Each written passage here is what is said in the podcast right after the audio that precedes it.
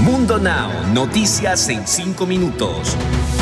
Inmigración, dinero, política, entretenimiento y todo lo que necesitas para amanecer bien informado. Comenzamos. Hola, ¿qué tal amigos? Bienvenidos a Mundo Now. Les saluda Alfredo Suárez junto a Lidy Callazo y Daniela Tejeda. De inmediato comenzamos con las informaciones. La Corte Suprema de Estados Unidos falló por unanimidad el lunes que miles de personas que viven en el país por razones humanitarias no pueden solicitar la residencia permanente. El presidente Joe Biden indicó que apoya el cambio en la ley, sin embargo, su gobierno, al igual que el de Donald Trump, argumenta que la actual ley inmigratoria no permite que las personas que entraron sin autorización al país soliciten residencia permanente.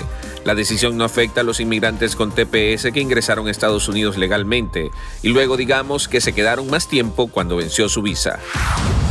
La vicepresidenta de Estados Unidos dijo que su país busca desalentar la inmigración ilegal a través de la frontera. Durante su visita a Guatemala, Kamala Harris dijo, no vengan a Estados Unidos. Estaremos reforzando las leyes y la seguridad. Si vienen, los van a regresar. Desalentemos a nuestros vecinos y familiares en un viaje peligroso de los que los únicos que se benefician son los coyotes. La vicepresidenta agregó que Estados Unidos está interesado en invertir en Guatemala y en ayudar a combatir la corrupción en el país. El candidato izquierdista Pedro Castillo acumulaba el lunes una ligera ventaja tras colocarse delante de la derechista Keiko Fujimori en un balotaje presidencial que remeció los mercados de Perú según los conteos de la Oficina Nacional de Procesos Electorales. Con el 95% de las boletas revisadas, Castillo sumaba 50.2% y Fujimori 49.7%. La diferencia es de más de 87 mil votos. Los centros de cómputo seguían recibiendo votos de las remotas zonas rurales que fueron transportados incluso en botes y los que llegan en valija diplomática vía aérea del extranjero.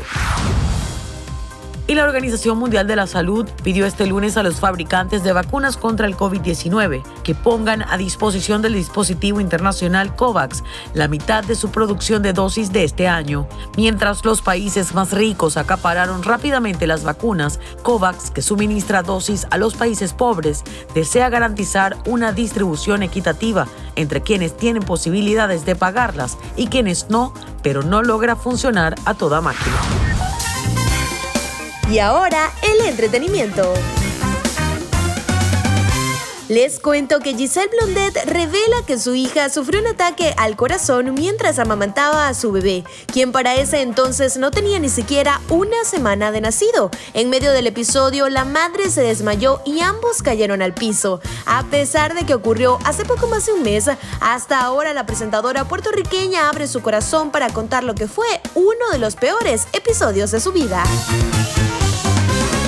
En más noticias, lo que debería ser un momento de felicidad se convirtió en una lluvia de críticas y malos comentarios para Francisca Lachapelle, conductora de Despierta América, quien a unas cuantas semanas de convertirse en mamá celebró su baby shower, pero sus fans le dicen que su esposo debe estar muy arrepentido. No pasó mucho tiempo para que internautas se le fueran con todo a la pareja, diciéndole comentarios como el hombre debe estar mega arrepentido una changuita es exactamente lo que va a tener. Se viste muy mal Francisca, esos vestidos tan largos parece momia y arriesga hasta caerse y dañar al niño. ¿Y usted qué opina?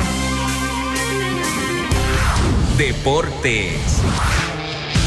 Y en los deportes, las dos estrellas de Los Ángeles Lakers, LeBron James y Anthony Davis, no defenderán los colores de Estados Unidos en el torneo olímpico de baloncesto de Tokio, informaron este lunes 7 de junio varios medios locales eliminados prematuramente en la primera ronda de los playoffs luego de la serie perdida contra Phoenix.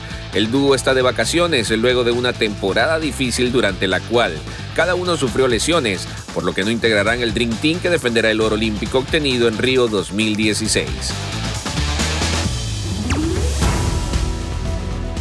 Y nos despedimos de este episodio de Mundo Now recordándoles que pueden ampliar esta y otras noticias en www.mundohispánico.com. Nos vamos con una frase de Mundo Inspira como todos los días.